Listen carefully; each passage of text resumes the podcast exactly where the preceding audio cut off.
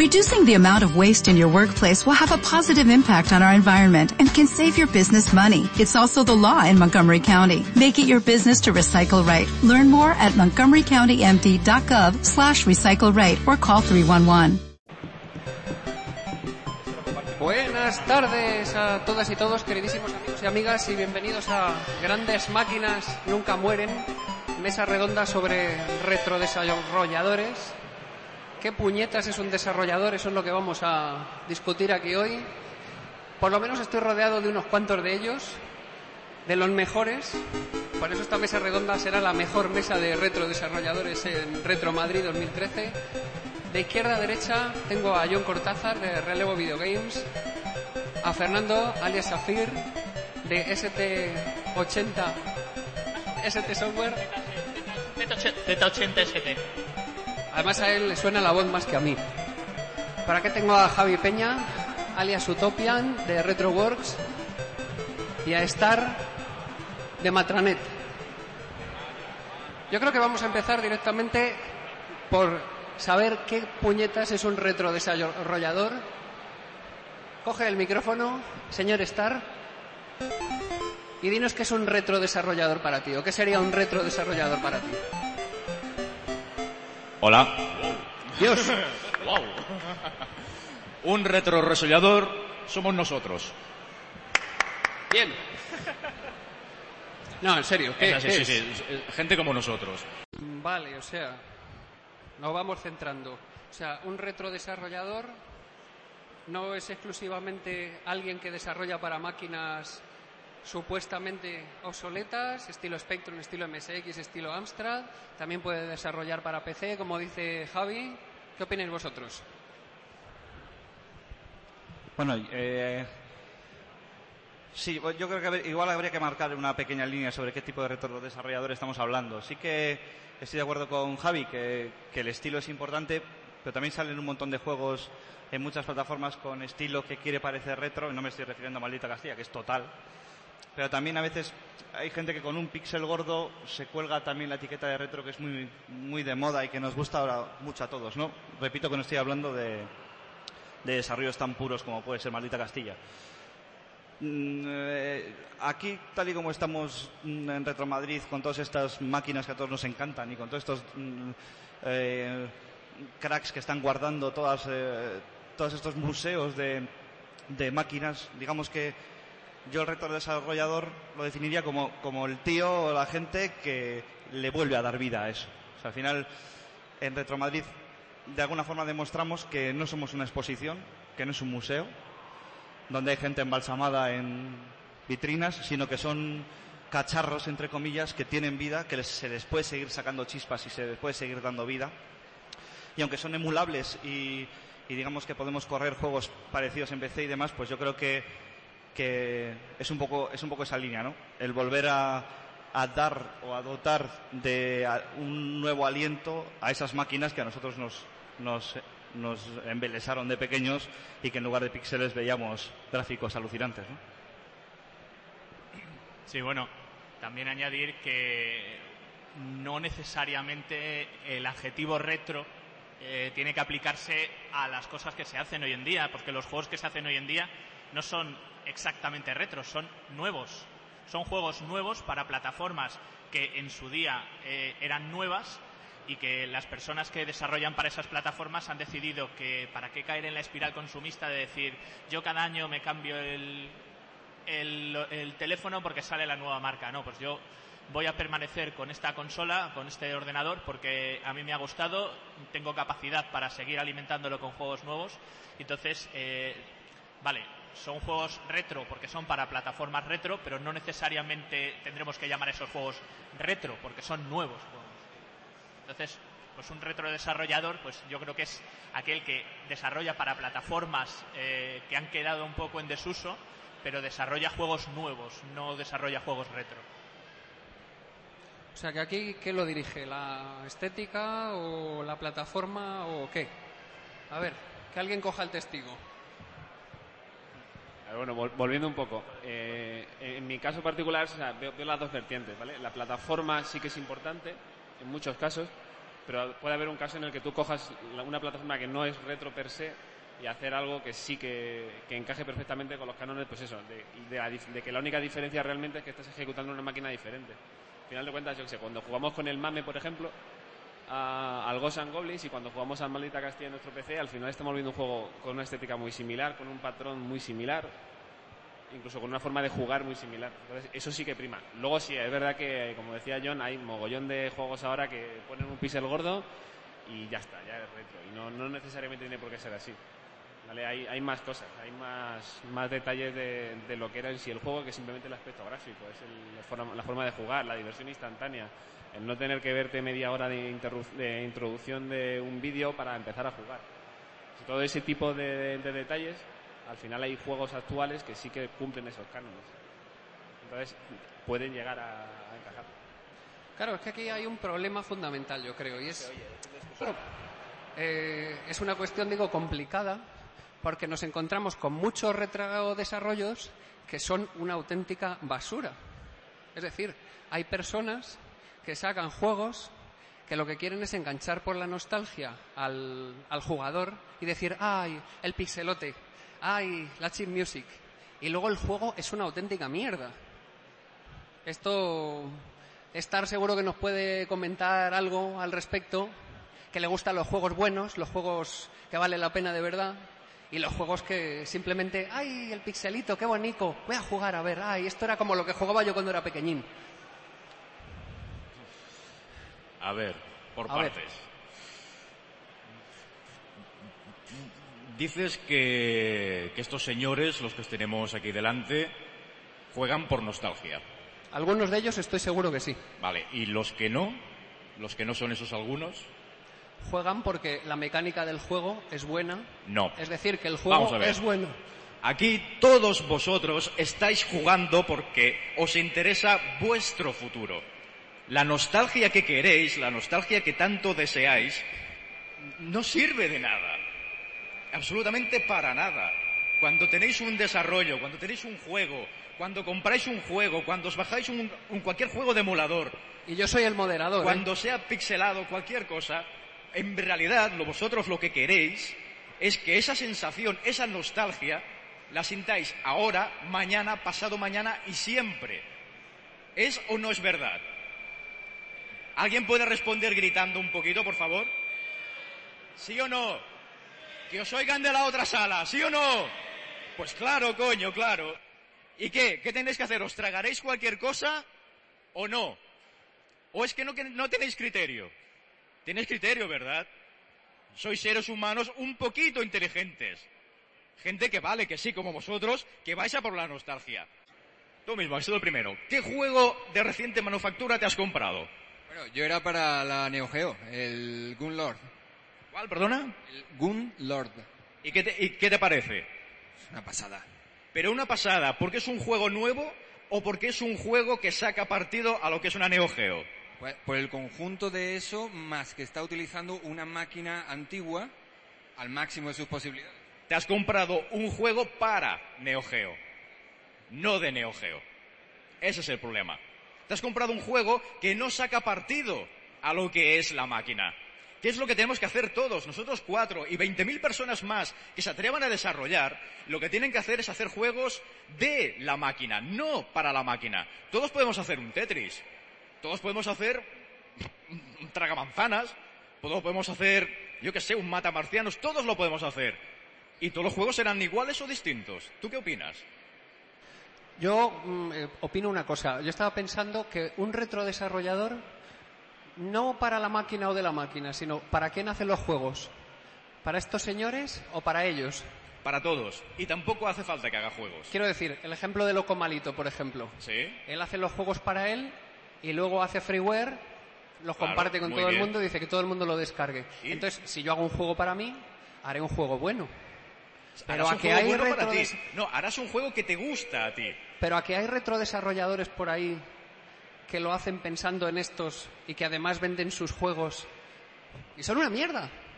Y yo creo que ese es el auténtico problema. ¿Me lo puedes repetir? ¿Gente que hace mierda expresamente para vendérselo a estos señores? Sí, porque hay juegos de estos que se venden. Es lo que yo te iba a preguntar. Estos juegos que se hacen para uno, para ellos, y si se hacían para ellos. Vamos a preguntar al pueblo hacen- soberano, muy fácil. Sí, sí, ¿Qué pero- juego, qué juego os habéis comprado que consideráis que es una putísima mierda y os cagáis en la puta madre que parió el programador? ¿Alguien me puede dar un solo ejemplo? De unas 50 personas, solo un tío. Uno. A ver, perdón. ¿Qué juego? El Altered Beast para MSX. ¿Perdona cuál? El Altered Beast para MSX. El Alter Beast. Altered Beast para MSX. ¿De qué año es? No es nuevo. No es un ejemplo.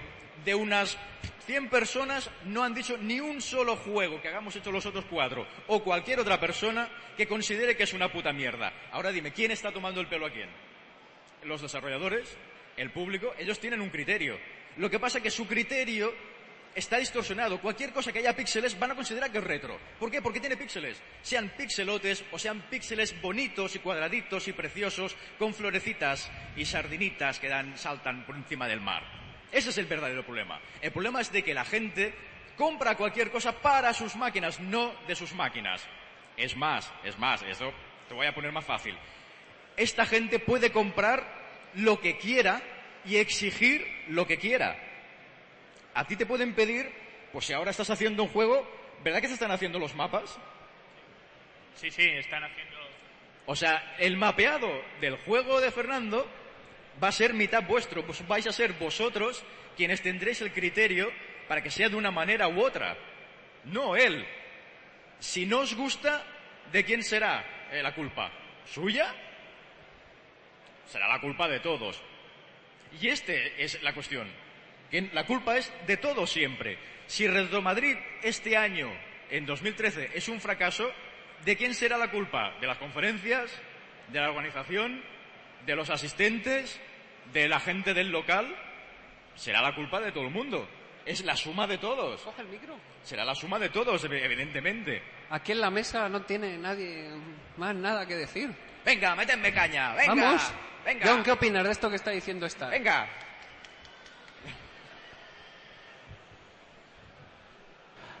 Bueno, yo, gracias Star por tu monólogo, me ha parecido muy acertado, aunque estoy en gran parte en desacuerdo. E- Encima que te he enseñado el culito, desagradecido. Eh, estoy en desacuerdo por, por varias, por varias eh, razones, pero sobre todo es una, y es que eh, hay muchísima gente que está interesada en los foros, yo llevo una comunidad en concreto de desarrollo, y que está muy interesada en ser capaz de desarrollar para su plataforma de la niñez, de lo que él está enamorado y quizá programe en otro formato o en lo que sea o algo más actual y se lanza pues a dar una vuelta e intentar hacer lo que pues lo que él veía en sus micro hobbies de cuando era pequeño y al final eh, ese digamos esa exploración o ese trabajo de formación autodidacta o de eh, pseudotrabajo con todo el mimo y el cariño yo no creo que deba ser puesto sobre la crítica al igual que un triple A, por ejemplo. O sea, yo creo que hay un componente de nostalgia tanto del usuario que compra como del desarrollador que desarrolla, que balancea, digamos, de forma psicológica ese hecho de peor programa, pero lo puedo aceptar mejor, digamos, por el hecho de que aquí estamos todos por lo que estamos, y es por amor, entiendo. Amor a la plataforma, o tal vez amor sea una palabra muy grande, o no. Pero, Llámalo sexo. pero, pero al final, eh, plasmar de forma tan fría como has hecho tú, o tan cruda, que tal vez sea necesaria, o, o no, pero que yo no lo comparto, mm, no creo que sea algo mm, adecuado para lo que estamos haciendo todos aquí, que es algo que nos estamos, pues eso, rompiendo los tiempos libres, la gente está loca porque se hagan esas cosas Claro. y no vamos a dejar a los triple A's y nos vamos a cargar a lo incipiente que es gente ilusionada.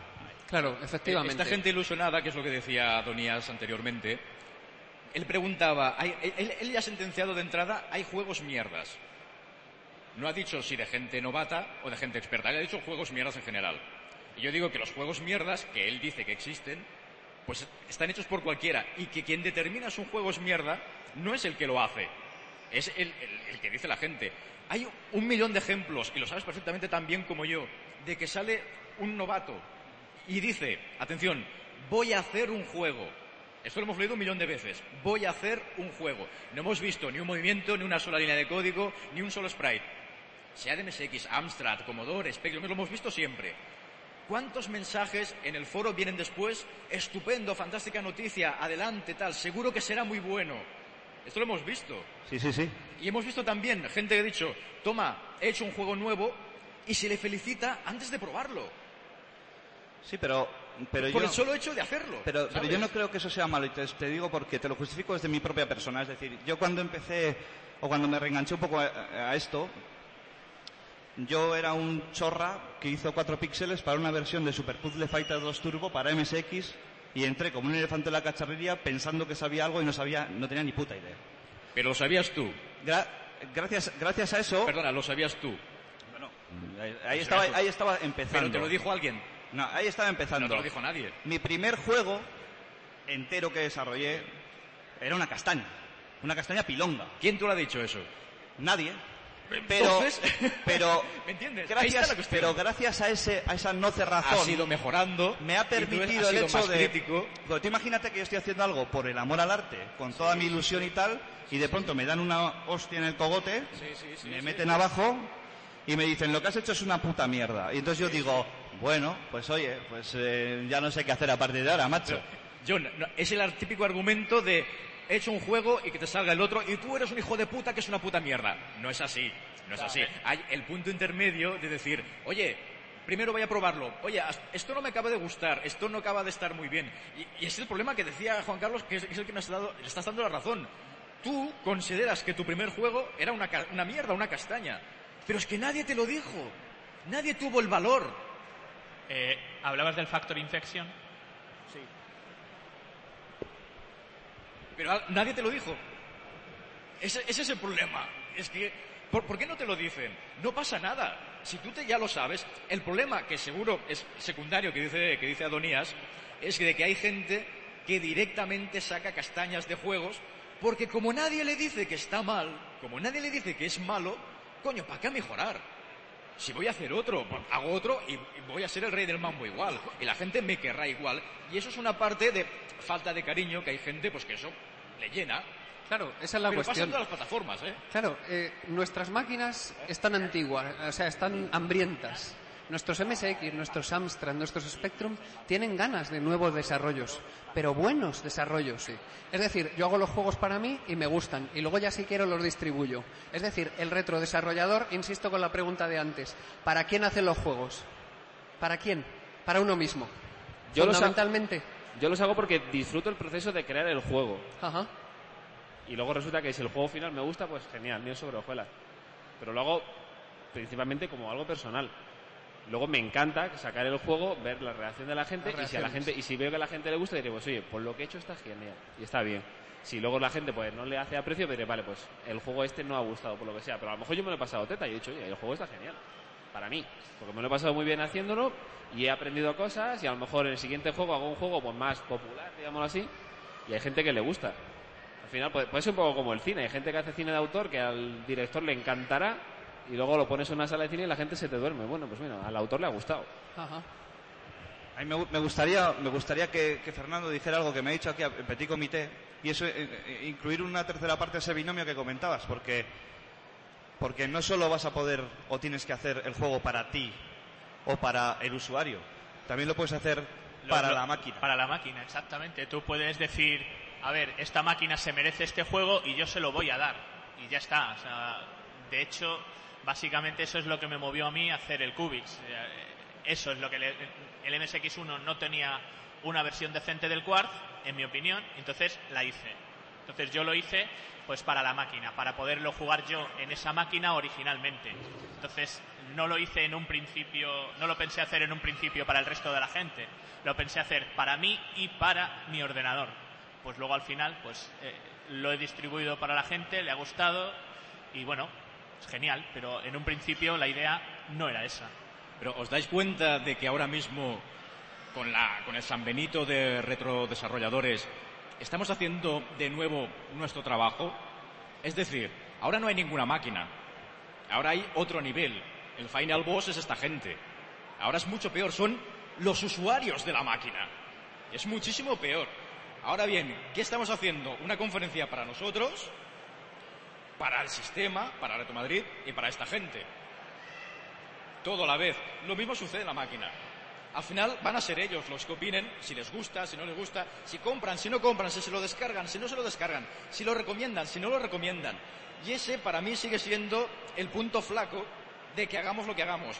Si algo hacemos cosas porque nos divierten, porque nos entretienen, porque nos sale de las gónadas, bien, pero es que necesitamos su feedback. Es como no me grites más, hijo mío. Que me acerque más. Toma, se oye demasiado. Vamos a ver. Vamos a ver. Los de aquí habéis ido generalmente a varias conferencias como esta, ¿verdad? Se oyen las voces rollo cacofónico, con mucho eco, muchos mm, puede ser que no estén muy acostumbrados a hablar en público y sucede un poquito lo mismo, exactamente lo mismo que con los videojuegos, que os aburrís, que el contenido que estamos diciendo seguramente es importante. Cada uno de nosotros, quien más, quien menos, pues alguno dirá tonterías, como es mi caso, y otros dirán cosas importantes. Pero vuestra actitud, vuestra acción, no sé, como que no os lo pasáis bien. Y eso me inquieta, porque si no somos capaces de retransmitir, de compartir nuestra ansiedad, nuestro, nuestra satisfacción, nuestras ganas de hacer cosas, sea para la máquina, sea para las personas, sea para nuestro corazón, sea para vosotros, y vuestra reacción sea igual de fría, a mí me preocupa. Todos nosotros, y si no es así, tendría que cambiar, vuestra pasión, vuestro ánimo, vuestro dinero, para nosotros es lo más sagrado que hay. Sea un desarrollo que hagamos para nosotros o lo, hagáis para, o lo hagamos para vosotros o lo hagamos para las máquinas. Vosotros sois la parte más importante. Porque, con perdón, yo hacer una cosa para mí solo, no, o sea, yo lo voy a hacer porque me lo paso bien, porque me lo paso bien, pero después la enseñaré para compartir mi alegría. Claro, o sea, no es, yo lo hago, si yo tengo una canción en mi cabeza, la tengo en mi cabeza, no hace falta que la, que la toque, porque la tengo en mi cabeza. ¿Entienden? Es una puntualización a, lo tuyo, que lo entiendo perfectamente. Tú te lo pasas de puta madre haciendo cosas, pero dentro del proceso necesitas o es menester hacerlo público para compartir tu alegría. Sin egoísmos, ¿eh? Y de, de buen rollo, sin egoísmos ni nada. Entonces, vamos a ver. Vosotros ahora mismo os lo estáis pasando bien, Estupe- de uno en uno, ¿vale? De uno. Vamos a probarlo, vamos a ver. ¿Sabéis dar palmadas? ¿Sabéis aplaudir a estas cosas, verdad?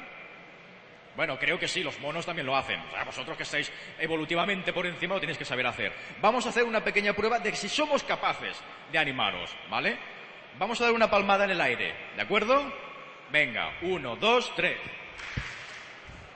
El ritmo como que va un poquito para allá y para allá, ¿eh? Dejáis el culo un poquito torcidillo.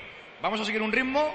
Venga, uno, dos, tres, cuatro, cinco, seis, siete, ocho, nueve. ¿Veis cómo entre todos funciona? ¿Te dais- ¿Os dais cuenta? ¿En serio?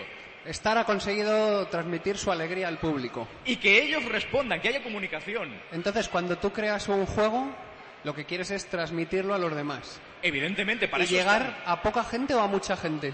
llegar a la gente. La cantidad no importa, es la calidad. Porque la cantidad, ¿cuánta gente hay aquí? ¿Qué hay? Ahora, ¿50 personas? ¿Para 50 personas me he de levantar encima de la mesa y hacer los gilipollas? Pues sí, y por 10, y por 5, porque creemos, nosotros creemos en estas cosas. Y ellos quieren ver que nosotros creemos en lo que hacemos y que creemos en ellos como usuarios, como consumidores, como personas, como compañeros, como parte del Sí, mundo vintage. Pero, pero, a ver, centrémonos. Una pregunta. ¿Por qué editar un juego que nosotros hacemos en cinta o en cartucho? ¿Por qué? ¿Por qué lo hacemos en cinta o en cartucho? ¿Por qué editarlo así? ¿Y por qué no? ¿Tú por qué lo harías? ¿O por qué lo haces? Porque se puede hacer. ¿Por divertirte? No, porque, se, puede, hacer, Porque se puede hacer. ¿Y vosotros por- por porque perdona. ¿Y vosotros por qué lo hacéis? Perdón, porque forma parte de, un- de una forma de llegar más directamente a esta gente. Me decías de cantidad, yo te decía de calidad. Sí. Si tú haces un juego, lo dejas en formato emulador para tenerlos en un tab, en un ROM, en lo que sea, va a llegar a cientos de miles de personas. Cientos de miles, todos lo sabemos. Pero si lo hacemos en formato físico, ¿a cuántas llegará? ¿25? ¿20? Por eso hablo del alcance del producto. ¿Qué lo haces para ti, para unos El- cuantos o para todo aquel que Lo pueda hacemos o quiera para todo el que disfrutarlo? quiera. Si tú haces 25 y los vendes y te vienen 25 personas más, tú harás 25 productos más.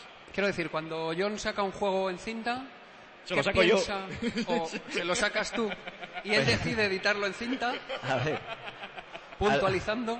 No, es- a ver, ¿por qué publicarlo en cinta en el cassette? Pues es muy sencillo. Al final eh, no voy a hacer un juego y le voy a dejar mudo de música, por ejemplo. Es decir, yo cuando iba al corte inglés y me compraba un juego, me lo compraba en caja de cartón, en un cassette o en un cartucho y con sus manuales de instrucciones. Es decir, al final el producto es un producto completo. Y poder desarrollar toda la experiencia completa, no solo a nivel programación, porque un juego no es programar y no solo diseñar, tiene muchos más elementos, pues al final creas un producto, digamos que más maduro, más bonito y más como era antes, digamos. Entonces al final es la necesidad simplemente de cubrir el 100% de los aspectos del producto Claro. como en la época y sin ceñirnos a lo que es exclusivamente los bits grabados en el cassette, sino que también había un cassette de plástico. E- Es una paradoja temporal, porque intentamos reproducir lo que había antes con el ánimo de que perdure y de que eso del el pasado regrese y forme parte de nuestro presente y nuestro futuro. De todas formas, aunque nosotros hagamos juegos en formato físico, aquí hay más personas que compradores. Es así de triste. En, mi caso particular hay varias componentes. El primer punto es egoísmo. Y es, es puro egoísmo. O sea, yo veo mi juego en una cinta física con su manual de instrucciones, con su carcasa, y lo pongo al lado de un juego de Dynamic que me gasté 800 y pico pelas en la época, que tuve que tirarme tres meses ahorrando, y me da un orgullo y un subidón que flipo. Y eso es lo primero. Lo segundo, sé que como yo hay otras 50, 100, 200 personas por ahí que van a querer esa, esa misma sensación, que les gusta la sensación de decir, joder, es que este juego había un tío que ha dedicado su tiempo a hacer un juego en el 2013 para una máquina que salió en el 1983.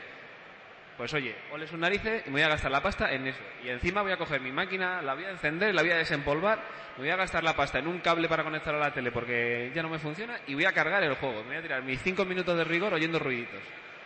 O sea, eso para mí es un subidón y para la persona que lo compra, que le, interesa también. Entonces, claro, llega un punto en el que pues, se junta el hambre con la gana de comer.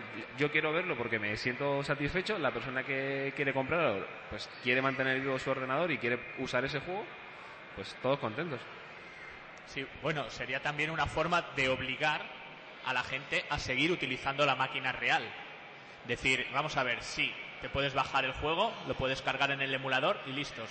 Pero si lo tienes en tu cartucho, abres el cartucho, eh, lo pinchas, te lees el manual de instrucciones o no te lo lees, intentas adivinar cómo se juega y, y luego descubres que el cartucho te está dando un poquito más de lo que te estaba dando el emulador, pues estupendo, ¿no? O sea, es, si un, hemos- es un filtro de calidad, es un filtro no de cantidad, de calidad.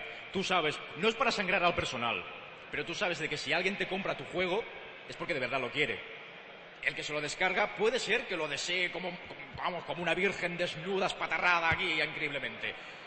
Pero puede ser que no, puede ser que pinche y lo guarde y tal. El que compra algo en formato físico lo hace porque quiere y porque lo desea y dice, voy a querer, quiero el juego.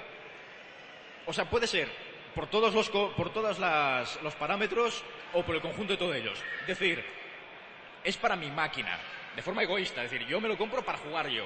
Puede decir, hostia, este juego mola, el autor se merece que yo le demuestre un poco de mi complicidad y le compre el juego.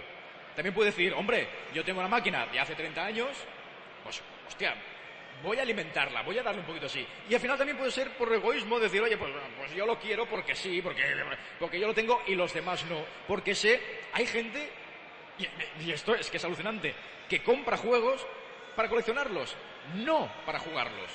Por eso que hay, hay de todo. La, la- la apreciación que tiene ya nosotros, no, no nosotros de, hacia ellos, sino ellos hacia nosotros, es, es muy... Se puede interpretar, es como cuando el rey Juan Carlos se fue a, a África en un país de estos que hay elefantes y rinocerontes y cebras y cosas de estas, y fue con toda su corte. Y, y llegó el tío, lo llevaron a Etiopía. Al rey Juan Carlos lo llevaron a Etiopía. Y bueno, claro, eh, el tío baja del avión, vio a los niños desnutridos, hechos caldo, pobrecillos, y claro, se acercó a ellos y el tío pensó, voy a traerles unos regalos, porque pobres niños, y les dijo, ah, oh, buenos días niños, Eh, os he comprado unos cuantos videojuegos para que juguéis. Claro, al lado estaba el chamberlán o el tío que lleva, que siempre va con el Juanca, que va al lado, y le dice, Majestad, que estos niños llevan dos meses sin comer. Y a Juanca le dijo, ah, no, niños, si no coméis no hay videojuegos.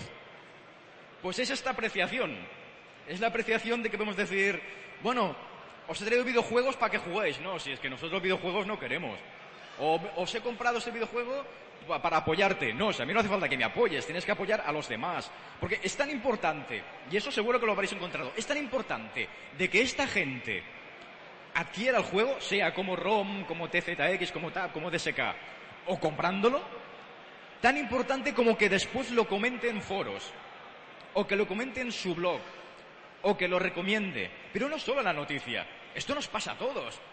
Relevo Videogames saca un nuevo juego. Vale, ya así copy-paste de todas las demás páginas. Retrobox, el nuevo juego en ciernes. Vale, muy bien, bien, estupendo. Sale el juego en cuestión y tú, por, como- por egoísmo sano, hostia, voy a ver si a la gente le ha gustado. Yo sé que lo ha comprado fulanito, menganito, y lo sé porque yo se lo he vendido, porque lo he vendido yo desde mi página.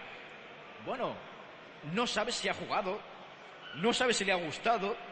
Pues bueno, si no le ha gustado, supongo que me lo dirá.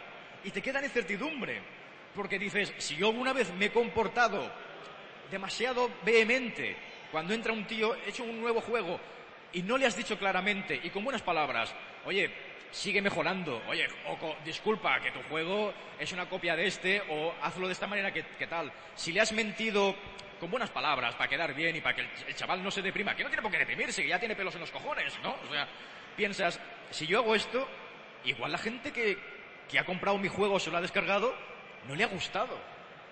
Y te quedas un poco así con, El feedback es importante, con un entonces. poco que dices, sí, sí, claro. Porque es lo que digo, tiene que haber comunicación. De la misma forma que acabo de demostrar que puede haber una comunicación clara, diciendo las palabras claras, vamos a hacer palmadas, una, dos, tres, y han respondido, el mensaje o no se lo sabemos retransmitir o no, los medios que tienen ellos de recepción no les llegan. Entonces, este es otro de los puntos dentro de lo que es el retrodesarrollo que daría al retroconsumismo. Que sería al revés, que tú te tendrías que sentar ahí en medio y hablar, toda esa gente hablar encima de las sillas y saltar y enseñar el culo. No voy a enseñar el culo, tranquilos, nada, que nadie, que nadie se asuste. Tenían que hacer estas cosas.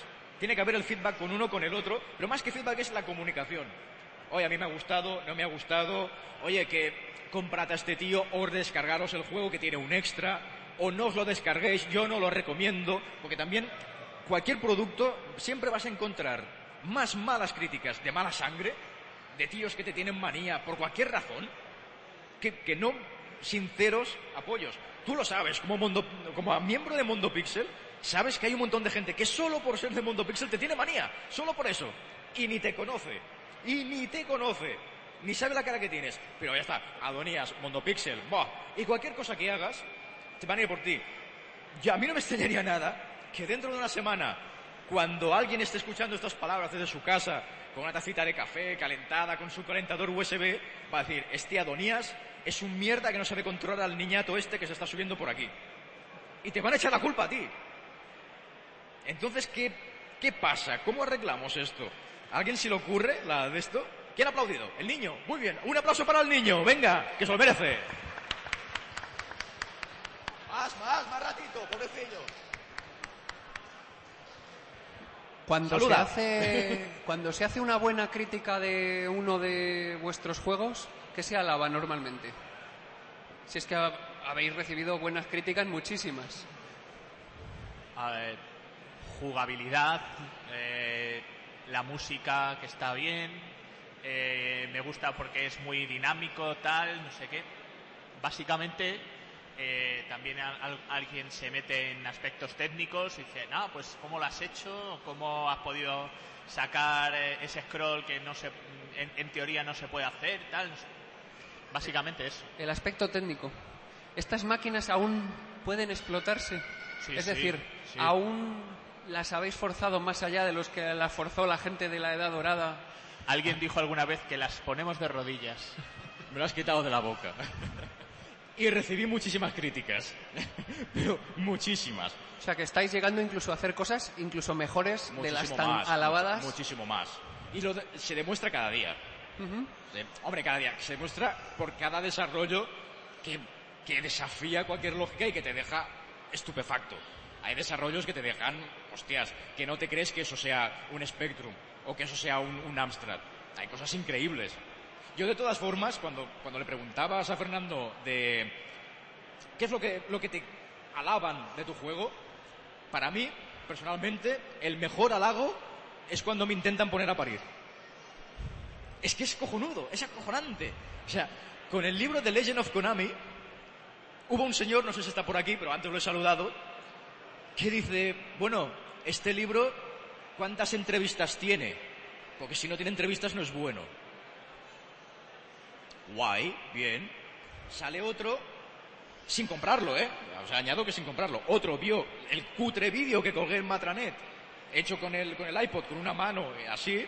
Buah, Dios, la maquetación es horrible. Viendo yo con, con los dedos así. Cuando otro dijo, bueno, pues esta gente es que es inglesa, son así. Yo inglés, ya te cagas. ¿Vale? Ya te cagas. Coge el tío y dice, no, no, es que son españoles. No te esperes nada bueno. Es más, Mondopixel volumen 1. ¿Qué mierda de libro que no tiene fotos? Un es libro. acojonante. Es acojonante. Y eso, Cierto. te- te sa- sabes que te está dando la razón. En los viejos tiempos, seguramente solo estabas tú de MSX, en el, 90 en el 2000, 2001, 2002, justo tú acababas de entrar, acababas de entrar estrenado. Es que había juegos que se vanagloriaban de no utilizar sprites. Eh, un juego de MSX que no utiliza sprites. Toma ya. Pero eso podía ser un reto, como decía Javi, no. un reto para el programador de decir, voy a intentar hacer exactamente sí, no, esto. Es que lo habían intentado muchos antes. Por, y es que por no, o diversión sea, propia del no, desarrollador. era por intentar hacer algo que los demás no hacían.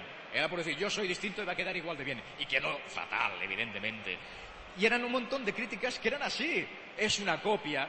Va, es otro Tetris. Sí, pruébalo. Ah, un Tetris con cuatro scrolls verticales asíncronos y con un scroll vertical y con control de movimiento, con dos joysticks, con músicas con dos canales, con un, F, con un canal que se dobla para hacer los efectos especiales de sonido, con un montón de sprites. Hazlo, un puto Tetris. Sí, muy bien. No digo que fuera mejor que el Tetris de Alexei. No digo que fuera mejor. Pero se limitaban a decir un puto Tetris. Es como... eh, Fernando ha hecho un, un, un quad. Ya ves. Total, eh, algunas de las críticas es, total, ya existe el Quartz. Claro, ¿para qué hacerlo? Hombre, pues no sé, la respuesta sería, ¿para mejorarlo? Pero sí preguntando, ¿para qué hacerlo? ¿Para intentar mejorarlo? Pues eso. E igualmente, otra, otra. eh, cuando salen críticas así absurdas y, y que, y que- vamos, que te hacen mear de color rosa porque te da risa, que esta gente es, es- es- es la hostia, o te defiendes tú, o chico, entonces te quedas otra vez con el culo al aire. Y eso también te da un poco de, no desánimo, pero sí que te deja un poco desangelado. Decir, bueno, lo hago yo, me tengo que defender yo. Mira, una, una anécdota que, me pareció divertida, en su tiempo no, me pareció un poco absurdo, fue, estaba yo haciendo el, Cubix, para los que lo conozcáis, es, eh, la coña es que tiene un scroll al pixel, y hubo una persona que me dijo, no, es que es un juego tipo Quartz, no tiene que tener un scroll al pixel, porque un juego tipo Quartz tiene que ser para contar cuántos cuadrados tienes que mandar, entonces eh, eh, ese, ese juego no se presta a un scroll al pixel. Tienes que hacerlo, como lo hizo Konami en su día, a patronazos. Eh, bueno, pues eh, vale, tú lo quieres a patronazos. Eh, pues mira, voy a incluir en el, en- en el menú una configuración para que tú lo pongas a patronazos. Ya está. Ver, yo, yo quería dar un poco la vuelta, ¿vale? Estás hablando mucho de críticas negativas y yo quiero hablarle, quiero hablar de críticas positivas. Adelante. Vale. Yo, por ejemplo, el- la mejor crítica, o sea, el mayor subidón que he tenido con una crítica de, de un juego mío fue eh, pues con mi Genesis, el juego que hice de, de naves para Spectrum. que de repente vi un día en YouTube, porque me pasaron el link, un chaval, que ahora ya lo conozco, ya somos colegas, pues este hombre es un jugador de juegos de shoot 'em ups que está acostumbrado a juegos de shoot 'em up de 16 bits, de máquinas recreativas y todo eso. Y de repente le dijeron, venga, prueba este juego, va, un shoot 'em up para Spectrum. El tío no conocía la plataforma.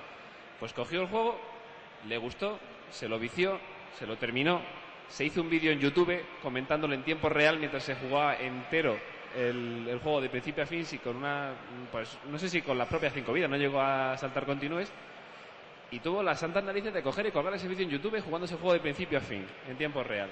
Eso, eso para mí, a mí me llenó. Yo dije, joder, he tenido que hacer un juego razonablemente bueno para que una persona sin, sin que le suene la plataforma, sin que conozca las limitaciones de la plataforma, totalmente aislado, acostumbrado a máquinas muy, muy superiores con, pues eso, con Strike por hardware, con no sé cuántos mil colores y tal, se baje a un Spectrum, a un ordenadorcito de 8 bits, con el juego prácticamente en monocromo y tal, y diga, joder, es que me gusta. Y le gusta, porque además el tío es un especialista en ese tipo de juegos. O sea, eso a mí, o sea, me llegó. Y eso es una, eso es una crítica que para mí justificó los tres años que me tiré haciendo el juego. ¿Qué te impulsa a ti, John, a seguir adelante con esto? Bueno, a ver, eh, hablando de esas críticas positivas y demás. O eh, también, antes de pasar a otro tema. eh, bueno, yo la verdad es que tengo bastante suerte porque mis críticas suelen ser bastante positivas. Ya con lo que ha dicho Star, ya me da miedo de si serán positivas porque son buenos o porque no. Pero bueno. Pero como todos, tiene también las negativas. Es decir, a mí me han, me han criticado positivamente y negativamente todos los juegos. Absolutamente todos. De la Corona me han dicho que era un clon de otro juego que había hecho antes. Del Invasion que no tiene sprites. De British Bob, que, bueno, ese le ha gustado bastante a la gente. Pero al final todos tienen algo. Del Malaika cuando le hice en su día en Karoshi, que, que las colisiones eran malas. Me han dicho de todo. Buenas, malas, tal. Al final, yo creo que tienes que quedarte con algunas y aprender. O sea, es decir, al final tienes que hacer una pequeña criba, como todo, porque está el quien te dice lo que le apetece decir y no tiene criterio, y quien te dice críticas constructivas, que tú las ves en el programa y dices, pues lógicamente esta persona tiene razón, y la próxima vez lo haré mejor, por ejemplo, ¿no? Entonces al final, pues las críticas son un poco para aprender. También estoy con Javi, al final ver que haces un juego y un tío se lo mete en la recreativa y se graba un vídeo de YouTube con tu juego metido en la recreativa y tal, o, o cuando ves que la gente se hace, pues eso, eh, típicos speedruns de tus juegos y te los suben y se los están pasando de no sé cuántos minutos, pues es la leche. Entonces, bueno, pues, pues un poco por el aporte. Y luego no sé qué habías dicho, Agonías, que qué me motiva para estar aquí o qué. ¿Qué te motiva a seguir haciendo lo que hasta ahora has venido haciendo? ¿Es un estímulo personal? Primero Se estar, ha estar convertido subido en- encima de la mesa. Eso me, me motiva la hostia. Ya. Te voy a motivar más, venga, va. Así, así como, me- como veo que me sacan fotos, así saldrás tú también. ¿Te has puesto maquillaje? Sí, para que no sí, brille. sí, para que no brille. Y luego, pues, la verdad es que el feedback de la gente. O sea, es decir, eh, yo sí que tengo suerte, digamos, entre comillas, de poder hacer entre- lo que quiera, porque al final sí que hago un poco lo que quiero, y ponerme mis retos y intentar desarrollar, pues un poco como yo quiero. Eh, tienes tu filosofía, que la sigues y que es un poco la que te va guiando, aunque la gente esté en contra. Yo, por ejemplo, cuando conté en su día con Azpiri o con Gominolas o con tal, pues porque a mí me, me parecía muy interesante recuperar esa gente y que tuviesen es- esa otra oportunidad y que volviesen a tener su, su chance en, en, en este renacimiento, entre comillas, de todo lo que tenemos aquí entre manos, pues hubo muchísimas críticas y, y al final pues es algo con lo que tienes que vivir o no y, y si ves que lo estás haciendo mal, pues cambiar o aprender o demás, ¿no? Pero en principio, si tienes claros tu- tus conceptos, tiras adelante, escuchas las buenas críticas y estás contento con tu producto, pues esa es una motivación más que suficiente. Luego, por otro lado, está el tema de, la respuesta de los usuarios a tu producto final. He tenido un montón de comentarios de precios de los productos, de que si esto es muy caro en diferentes escenas, de que si esto viene para aquí, esto viene para acá. No jodas. Sí. Claro. Y al final, si es el, si es lo que ha dicho, es lo que ha dicho Star. Al final la gente es la que me va a mandar. Si yo pongo un producto a 30 euros y me vuelvo a mi casa y me como todas mis copias, pues algo he hecho mal, digamos. Ahora, si lo pongo a 10 y, me, y- me habrá y- jodido la vida a mí, ¿eh? Sí. Ahora, si lo pones a 10 y no recuperas tu dinero, pues también te has equivocado, ¿no? Entonces al final hay guerras de precios, hay comentarios y hay opiniones, pero al final quien te pone en tu sitio es la gente que juega a tus juegos. Y sobre ello luego tú tienes que hacer tus análisis, valorar y tomar tus decisiones para seguir adelante en lo que haces o no, o cambiar un poco tu estrategia. Estoy de acuerdo con Javi también en un montón de cosas, pero no en esa estanqueidad, digamos, de- del desarrollo por uno mismo. A mí también me, me- motiva un mogollón y, y a mí me, cuando lanzo un juego y lo saco, jo, es un subidón de la leche. O sea, a mí, y es algo que en esta mesa yo creo que sabemos un poco todos, porque al final ese ego de haber desarrollado un producto de principio a fin con más gente y sacarlo y que la gente lo valore, pues, pues es un subidón, ¿no? Pero no creo que, que yo, o yo por lo menos, porque cada, cada uno tiene su propia experiencia, deberíamos quedarnos ahí. Estamos haciendo un juego para una escena, estamos haciendo un juego para jugadores. Y esos jugadores tienen algo que decir. Y dentro de lo que tengan que decir, pues hay que escucharles y actuar en consecuencia, porque si no, pues estamos jugando todos a hacer cosas en el garaje. Eh, Esto es lo que falla, que tampoco hay comunicación, no nos dicen. O sea, si- yo la primera vez que me- ahora me entero de que ha habido gente que se ha quejado de los precios. y los vendo yo. O sea, te quedas un poco así. Claro, aquí hay que ver también que yo entiendo en cierta manera y comprendo que alguien se queje de que un juego, valga lo que valga, es caro. ¿Vale? La mayoría, la gran mayoría de veces es por, por desconocimiento y un poquitín por ignorancia, ¿vale? Dicen, hombre, es que una cinta de cassette de los chinos vale un euro. Y una, imp- una impresión en una, una copistería me cuesta 10 céntimos. Pues coño, este juego tendría que valer 2 euros. Y dices, no, chato, vamos a ver, es que yo no, no compro una cinta, ni voy a la copistería y pido una fotocopia. Yo voy y pido 25, 50 cintas o 50 cartuchos, y hago 50 o 25 impresiones, y estoy aquí un ratito y lo monto y tal, y hay que ponerle un precio tanto por el valor que tiene el producto, intrínseco en sí mismo, y válgase la redundancia, como para que el, el usuario le dé un valor. Si todos los juegos fueran extremadamente, ridículamente baratos, es que nadie los valoría. No, habría valor. Dirían, bueno, pues si este juego, este cartucho vale, vale un euro, pues o me compro cinco o seis o me compro solo dos. O no me compro ninguno, porque como solo vale un puto euro, pues vaya mierda de juego. ¿No? Y quien dice juego, dice una entrada a discoteca, una entrada al, teatro, lo que sea. Hace un rato, bueno, hace unas horitas, estaba hablando con, con Radastán, ¿vale? Y preguntaba cómo habían ido las ventas, o la aceptación, mejor dicho, porque teníamos traído solo 15 ejemplares, de los sus juegos y de Climacus, el Specky Bros y el Nightmare Z, ZX. ¿Bien? Yo le he dicho, sí, pues mira, de los 15 que he traído, 4 han sido para ti, quedaban 11 para vender y quedan 2, ¿vale?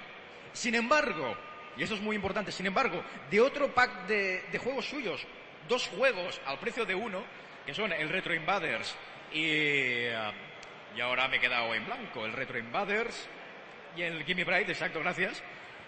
Los dos juegos, que no están mal, nada mal, pero quizás porque no tienen un nombre conocido, no se han vendido ni la mitad de bien. Ahí hay- todavía me quedan siete ejemplares. Entonces, a la conclusión que hemos llegado es, claro, si tú pones un juego a, por ejemplo, a 8,75 céntimos, o- 8 euros con 75 céntimos, la gente va a entender que ese juego vale eso. Pero si dos los pones a precio de uno, van a entender que cada juego vale la mitad, que no son buenos. Entonces, ahí la gente no ha sido tonta. Aunque le estemos dando dos juegos al precio de uno, la gente ha entendido, no me estáis dando dos juegos a precio de uno. Me estáis vendiendo dos juegos que son una mierda, que valen 4 euros con 30 céntimos, me los estáis poniendo los dos juntos. Y esos son detallitos que, que vas entendiendo y que, y que vas apreciando lo de los gastos, lo de los precios, de lo que está dispuesto a pagar la gente. Eh, esto eh, lo sabrás perfectamente porque me he metido con vosotros, vosotros conmigo, así di- dialogando, dialogando, de que yo soy, un, yo soy muy defensor de que una unificación de productos. Mi precio ideal, por llamarlo de alguna manera, es el de 8 euros con 75 céntimos, solo por la significancia de las 875 pesetas que valían los juegos. Da igual que tengas mucho margen de beneficio o que te quedes muy poco. Puedes poner las instrucciones, el manual de instrucciones en blanco y negro, puedes ponerlo en color. Estoy hablando de la edición Jewel Case, ¿eh? de la cinta de cassette de toda la vida. Bien, si todos ponemos unos precios similares de 8,75, eso hace que, que los que tenemos capacidad para hacer juegos, pues bueno, tengamos una seguridad de que con unas, un número mínimo de ventas, 8, 7, 10, 12, 12 ventas vendidas, vamos a recuperar ese dinero, ¿vale? El dinero que... Ahora vendré por a ti, ahora vendré. Vamos a recuperar el dinero que hemos invertido. También va a favorecer que ahora, por ejemplo, coge John dice, oye, que yo tengo una cinta aquí, que tengo un juego que lo voy a editar por mi cuenta. Y él igual no tiene la- lo- los recursos que tú y yo podemos tener. Él igual hace en vez de 25 o 50, igual solo hace 10 cintas. Si no lo pone como mínimo a 875, seguramente no pueda recuperar el dinero.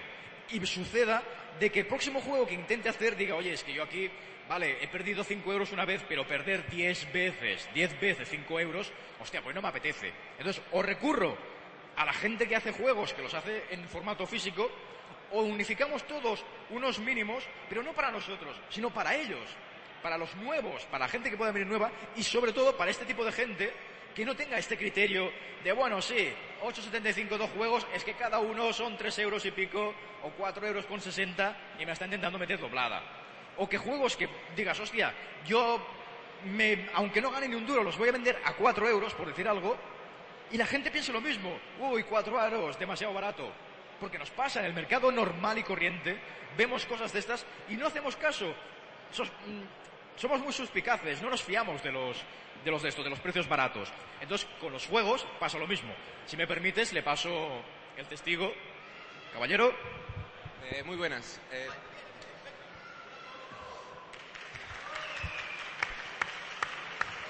eh, bueno, lo primero en defensa de este público iba a decir que somos 50 para estar aquí interactuando. Sí, he ido apuntando. Arrímate el micro, ponte el micro. He ido apuntando según he ido tomando opiniones de lo que decíais, pues he ido, tomando nota. Y bueno, ese era lo primero y decía que no es del, tema que se está hablando ahora mismo, ¿eh? pero es que no me parecía bien lo que se estaba diciendo de que los juegos, eh, que la gente ahora juega mucho a mierdas. Es que, bueno, la gente que esté aquí ahora mismo, es lo que quería decir. Y, decía que si alguien juega, como el chaval este de aquí, que, tiene las tres veas, pero que sigue jugando, ¿qué es lo que hace un juego bueno? Por lo menos, igual desde el punto de vista de un programador no es lo mismo que desde el punto de vista de uno que lo juega. Yo, yo no sé, ni, no tengo ni idea de programar. Yo, yo solo juego. Y además a consola, no es, sería de ordenadores y eso. Pero las antiguas, yo creo que la idea es la misma. Y bueno, y eso, quería también la- hacer la pregunta, ¿qué es lo que hace un juego bueno desde el punto de vista del programador? ¿O malo? Todo vuestro. Sí, sí, sí. Una última, atención. Eh, esto último que estabais hablando acerca de qué viene bien, qué viene mal a la hora de comprar un juego, yo creo que el precio, no sé, yo estaba, no sé, quizá esta conversación era- es más entre vosotros. Yo es que no me enteraba de nada. Lo acerca, acerca de los precios, quizá no es... Es que eres de consola, ya. ¿De qué consola, por cierto? De todo un poco, es de todas las consolas. Bueno, otro tipo de público que, atención, están muy abandonados, ¿eh? También vale añadir que hasta el momento, y no miro a nadie, ¿eh? la gente está muy abandonada de los usuarios de, de consolas. Muchas gracias, por cierto, por intervenir y quien quiera que esté ahí lo puede hacer. Solo tenéis que levantar la mano, levantar la patita. Vale, el- el- este chico. Sí, sí, vale, vale, ahora vamos. ¿Alguna contestación a lo comentado? Preguntaba que, que- que cómo consideramos nosotros que es bueno o, o que cuando hacemos un programa como programador, ¿qué consideramos que es bueno o que, o que lo hace bueno? Déjale el micro, déjale el micro. Sí, sí, sí, sí. El concepto de para la máquina, por la máquina, eh, igual es por... Sí, Eh, Esto va para mí, lo del de y para. es, es diferencia, es diferencia. Es, es una. Es un, un- para que entiendas un símil. Para que entiendas un símil. Eh, en la música chiptune, ¿vale? Sabemos lo que es música chiptune. No es lo mismo el cómo suena que lo que suena, ¿vale? Tú puedes coger tu grupo de música favorito, tú puedes poner, quien sea, ¿eh? Quien sea, tú puedes poner, yo que sé, Mike Oldfield, ¿vale? Mike Oldfield, por otra cosa no, pero vamos, menos de 50 canales de audio en una canción, el chaval se ve que se los regalan, ¿vale?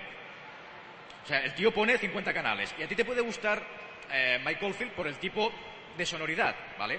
Y también te puede gustar el, el chiptune por su sonoridad, pero te va a gustar por el cómo suena.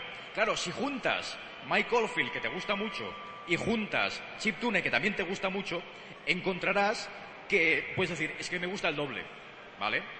Pero Tú fíjate que Michael Field te gusta porque tiene 50 canales, porque tiene una sonoridad propia, ¿vale? Si esa sonoridad la cambias, te deja de gustar. Tú coge cualquier grupo de cualquier cantante, que haya un cantante, Mecano, ¿vale? Tú coge a Mecano, quítale a Nato Roja. ¿Qué queda? Los hermanos Cano. Y hacen, cuando van por separado, pues no se comen un rosco. ¿Por qué? Porque lo que funciona es el conjunto. A ti te gusta, o a quien le guste Mecano, le gustará por las letras, por el sonido que tienen y por la voz de Anato Roja. ¿Vale? Entonces, si tú tienes un juego de consola de NES, ¿vale? Tú eres un juego de NES y yo te pongo un juego de busca las diferencias, ya ves, una pantalla estática con cinco errores diferentes a la pantalla de al lado. Tú dirás, bueno, yo es que estoy acostumbrado a juegos de NES, coño, con un montón de scrolls, con un sonido potente, con diversión. O sea, este juego es muy por debajo de lo que son los juegos de NES. Entonces yo me refiero, tú puedes hacer un juego de NES, de NES, sacándole el partido a todo lo que tiene la NES. Cuando no lo haces y, te- permites el lujo o, el placer de, de de desarrollar para la, para la NES, pasa a ser un juego para NES. Que no quita que sea mejor o peor. Es, distinto, es distinto, pero a nivel cualitativo, dentro de cierta pureza de raza, para de alguna manera, dirás, bueno, yo quiero juegos que saquen partido a mi consola. Yo, quiero juegos que saquen partido a mi ordenador, a que saquen partidos a, mi modelo de, máquina. Cuando no lo hacen, te pueden divertir, pero yo de pequeño, y seguro que vosotros más, o, más no, o igual, os habéis divertido jugando con una caja de cartón con un cordel, estirando como si fuera un camión. ¿Qué significa? Que tenemos que ir al corte inglés y vender cajas de cartón con un cordel porque son más divertidas que un Scalestric. No. Entonces, el argumento este utilizado en los videojuegos, que es enlazo con lo que decíamos, de que, que para ti es una cosa, un, un buen programa o un buen juego hecho desde el punto de vista de un programador, claro, evidentemente un programador dirá, es que tiene el código elegante, como decía Néstor, ¿no? Es que el código es transparente, está muy bien. También te pueden decir, bueno, es que hace unas pirulas que esto, para que las haga, coño, que igual el usuario no lo ve. Un, un parallax, va tres, tres, una profundidad de tres planos, cada plano moviéndose a una velocidad diferente. El usuario puede estar acostumbrado y decir, bueno, no hay para tanto. Pero técnicamente puede tener su coña. Tú puedes poner overscan, tú puedes coger que ocupe todas las pantallas, que no haya ni un borde ni una raya de negro y esté todo iluminado, esté todo, todo pintado. Hay gente que está acostumbrada a eso, gente de Atari ST o Amiga, esto lo ven lo más normal del mundo. Gente de Spectrum no saben lo que es, y gente de MSX, hasta que Matra no entró, tampoco sabían lo que es porque no lo habían visto. Y cuando lo vieron, dijeron, hostia, esto mola. Pero porque no lo sabían. Ahora es lo más normal del mundo.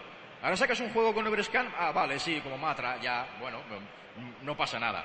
Entonces, cada uno como programador tendrá su definición. Unos te dirán, y me pongo como ejemplo, y depende del día, depende cómo me levante, diré, para mí un juego bueno, un desarrollo bueno, es el que, en el que he disfrutado. De principio a fin. En que, aunque me ha quedado una mierda, pues oye, y haya sido un juego, haya sido un libro, haya sido un fanzine, haya sido un disco de músicas, pues yo me lo he pasado teta haciéndolo. Es mi mejor desarrollo, yo creo que tiene que ser así. Otros te dirán, no, tiene que ser técnicamente bueno y sacar partido a la máquina. Lo que te decía antes de juegos de y para, ¿vale? Y ellos que yo he hecho juegos de esta máquina, no para la máquina. Yo considero, como decía antes, hemos ido a un paso por encima de lo que era normal, de lo que estaba establecido. Lo hemos hecho, lo hemos conseguido. Otros dirán, no, pues mira, he conseguido hacerlo, un juego o un desarrollo que normalmente podríamos tardar tres meses, he tardado 15 días. Toma ya, ole, esto es un buen desarrollo, porque me ha cogido inspirado y he cogido, pues he hecho una maravilla, he hecho un código automodificable, he hecho lo que sea, lo he hecho muchísimo más rápido de que lo que, lo que cabría esperar. Entonces cada uno tiene su perspectiva. Te pueden decir también que un desarrollo bueno es el que es divertido. ¿Vale? Es, muy manido, esto siempre se dice. Un juego mientras me divierta es que es bueno. Vale, muy bien. Entonces, hay la antítesis para esta respuesta, que no deja de ser muy ingenua. La abadía del crimen. ¿La abadía del crimen es divertida? ¿Divertida? No. Y es un puto juegazo, es el puto amo. Pero no es divertido. Entonces, lo primordial en un juego no es que divierta, porque, vuelvo otra vez, lo que divierte es una caja de zapatos, una caja de cartón con un cordel. O jugar con pinzas de tender la ropa a hacer castillitos.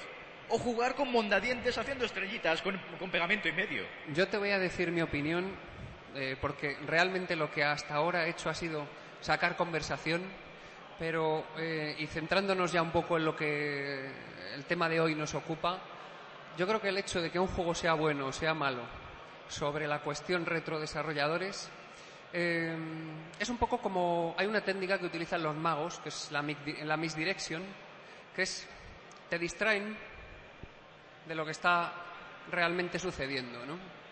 La trampa sucede aquí y te están haciendo mirar aquí. Para mí un juego bueno en general es el que sin trampa ni cartón me está ofreciendo algo. Diversión, como dice Star, una mecánica atractiva que me engancha simplemente por jugarla. Me da igual de lo que el juego vaya, lo que tenga que hacer, pero la mecánica me ha enganchado, lo que sea. El juego es lo importante. Y creo que si en un, tú que eres jugador de consola, en un juego actual hay los juegos actuales están cargados de misdirection, cinemáticas apabullantes, explosiones por todas partes, eh, key time events de estos de darle al botonico cuando tiene que haber. Y al final, ¿qué hay? ¿Qué juego? ¿Dónde está la parte de juego? Pero es que Creo igual- que aquí también hay un pecado, igual que tengo una alabanza para estos señores por No, hacer es que, perdona, lo que puede- han hecho. Un segundo, un segundo. Hay, yo tengo una alabanza muy grande que hacer para estos señores y por eso he querido hoy crear esta mesa redonda y sentarles aquí. Y es que están alimentando una máquina a la cual yo no quiero dejar de jugar. Yo quiero seguir jugando a mi máquina y no quiero seguir jugando siempre a lo mismo, pero quiero juegos buenos. Tengo esa alabanza y precisamente les he sentado a estos tres señores porque creo que sus juegos son maravillosos y excelentes, pero tengo una crítica que hacer por adelantado.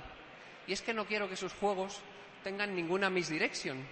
Es decir, no quiero que la nostalgia, la nostalgia del pixelazo, la nostalgia de la chip music, que son distracciones, que al fin y al cabo estas máquinas me van a ofrecer píxeles y música hecha con un chip que va a sonar pitiditos, pero quiero debajo un juego auténticamente bueno, que me divierta, que me enganche por la mecánica, que sea una versión nueva de algo que ya hay, pero que diga, qué de puta madre, estoy jugando a otra, otra vez a este juego, pero en mi Spectrum, en mi MSX, en mi Astrado, en mi Commodore, porque lo necesito, quiero seguir jugando con esa máquina, puñetas. Pero por favor, que sea un juego bueno. Y para mí, esa es la diferencia entre un juego bueno y uno malo. Es decir, un juego que a mí me haga disfrutar con él.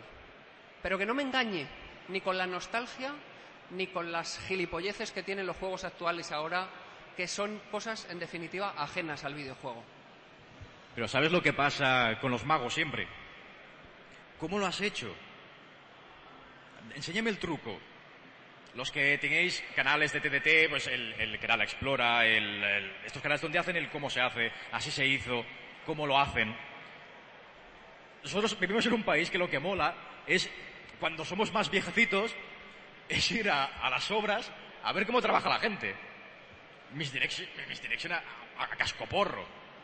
Entonces, si la industria actual del videojuego está poniendo explosiones, está poniendo cinemáticas a tutiplén, ¿qué pasa? ¿Que son gilipollas todos? ¿Que no hay ni un puto usuario que lo ponga a parir? ¿Que no hay ninguna revista que lo esté aceptando? No pasa que hay gente que eso es lo que le gusta. ¿Qué pasó cuando salieron juegos como Dragon Slayer? Joder, es que tienes que apretar en el momento justo. Y el, el Don Blur decía, eh, claro, ahí está la gracia, apretar en el momento justo, chaval, esta es la gracia del juego. Y la gente lo puso a parir. Luego se convirtieron en mitos. Entonces, eh, nosotros nos gusta una cosa, a ti te gusta una, a mí me gusta otra. Es lo que decía antes, que cada uno puede decir, un juego es bueno por esto, por esto y por esto. Casar y ser complementarios y no antagónicos. O también, ¿por qué no? Pueden ser antagónicos perfectamente. Entonces, eso es lo que, uno de los grandes problemas que hace un montón de años que, que lo iba diciendo yo, de que se habla mucho de la cultura del videojuego, pero como cultura histórica, ¿vale? Falta la cultura antropológica. No existe antropología del videojuego. ¿De dónde vienen? ¿Por qué vienen? ¿De dónde viene cada juego? ¿Por qué funciona cada juego? ¿Por qué no funciona? Sociabilidad, ergonomía emocional, todo esto no existe todavía. ¿Cómo es posible que no exista con más de 40 años de historia de videojuegos y con la gran industria que existe hoy en día y todavía no existan tratados o formas de tratar los videojuegos tanto en estudio como ensayo, de igual manera para, para exponerlo o para hacerlo. Si yo ahora preguntase, ¿cuál sería vuestro juego? Imaginad un juego, yo quiero hacer un juego, yo quiero comprarme un juego, yo quiero descargarme un juego de mi plataforma, de mi consola, de mi ordenador, quiero que sea como ese. Es que es muy, muy subjetivo porque cada uno dirá, inevitablemente estará sujeto por la nostalgia. Inevitablemente. Por eso cuando hemos empezado he iniciado diciendo que no, que no podía ser que, que, que viviésemos solo de nostalgia. Porque lo que vivimos es de la nostalgia que nos llevará al futuro. El presente que tenemos nos va a llegar al futuro. Y es lo que tendrías que preguntar. Lo que tenemos que preguntarnos todos. El futuro que tenemos, es decir, nuestro presente. A ver, vayamos un poco para atrás. Acordemos en los años 80, ¿vale? 80, 90, cuando todos éramos jovencitos y mozalbetes. ¿Cómo veíamos el futuro? Coches que volaban. Esto lo veía todo el mundo. Si uno era un poco más así, oye, colonias en Marte, cuanto menos en la Luna. ¿Vale? Expediciones de la URSS y de, y de los Estados Unidos a Marte, eso lo tenemos muy claro. Que habría niños que nacerían con delfines. Eso también lo, veíamos a veces. O sea, sí, sí, pasaría esto. Que veríamos que o todo sería, correría con energía nuclear, coches con energía nuclear. O que todo sería al revés, sería al contrario, sería todo muy ecológico. Al final ese futuro que pensábamos en los 80 o en los 90 se ha evaporado, no existe. Alguien nos lo ha inventado, alguien ha puesto su futuro. Y nosotros nos hemos quedado como, oye, perdone usted, pero este presente que estamos viviendo yo no lo pedí, no es lo que yo quería vivir, ¿vale? ¿Qué pasa? Que ahora estamos en- como medio despertando, con actividades como eh, Retro Madrid, como videojuegos nuevos, como nuevos desarrollos, como mesas como esta, nos hacen plantear de que quizás en nuestro ahora, en el 2013, nuestro futuro real, nuestro futuro del 2020, solo puede ser posible de dos maneras. Tal y como se hizo en los 80 y en los 90, dejar que alguien los cree, alguien que nos los imponga, o sencillamente crearlo nosotros. Podemos crearlos. Ahí voy yo. Podemos hacer los juegos Ahí que yo. queramos, para las, para las plataformas que queramos y de la forma que queramos. Todos. Pasivos y activos. Pero es desarrolladores. Precisamente. Claro. Eh, el futuro que está demostrando que tiene en un momento determinado esta mesa es que el futuro está en nuestro pasado. Le podemos dar futuro a nuestro Que pasado forma parte de si nosotros queremos. Yo valoro el trabajo de estos señores porque están dando vida nueva a nuestras máquinas pasadas. No están obsoletas. Pero el peligro que corremos, vivas. corremos un gran peligro que es el del culo veo, culo quiero. La moda. Los retros se ha puesto muchísimo de moda. ¿Por qué no lo aprovechamos? Para bien. Es una gran, es una gran fuerza que nuestra pasión o nuestra distracción o nuestro orgullo o nuestro egoísmo se ponga de moda y que lo encontremos en todas partes. Ayer dando una vuelta por Madrid vi hebillas de los fantasmas del Pac-Man, hebillas de cinturón, vestidos, pendientes, broches para el pelo, discos de música, de todo. Y estamos volviendo a dejar que haya otro que nos haga el futuro. Que en esta, en esta parte nos mola, porque coño, es de lo nuestro. Pero tiene que ser un futuro a largo plazo, que, veamos que le podemos sacar partido, que, que seamos parte de ese futuro. Que no nuestros hijos o nuestros sobrinos, sino que nosotros mismos, cuando tengamos 60, 70, 80 años, coño, tengamos una continuidad, no un futuro alternativo. ¿Para qué? ¿Futuros alternativos para qué, coño? Eso solo sale en las películas.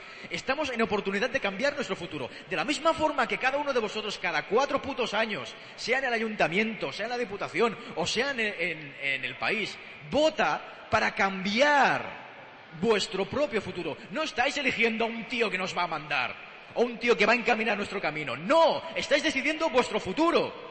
Si lo hacéis cada cuatro años, ¿por qué no hacerlo cada día? ¿Por qué no vivirlo? Cuando educáis a vuestros hijos o vuestros sobrinos o vuestros hermanos pequeños, estáis haciendo eso, estáis plantando vuestro futuro. Estáis haciendo un futuro que creéis y que queréis y que deseáis que sea bonito, que sea vivo, que sea ergonómico, que sea orgánico, que podáis disfrutarlo.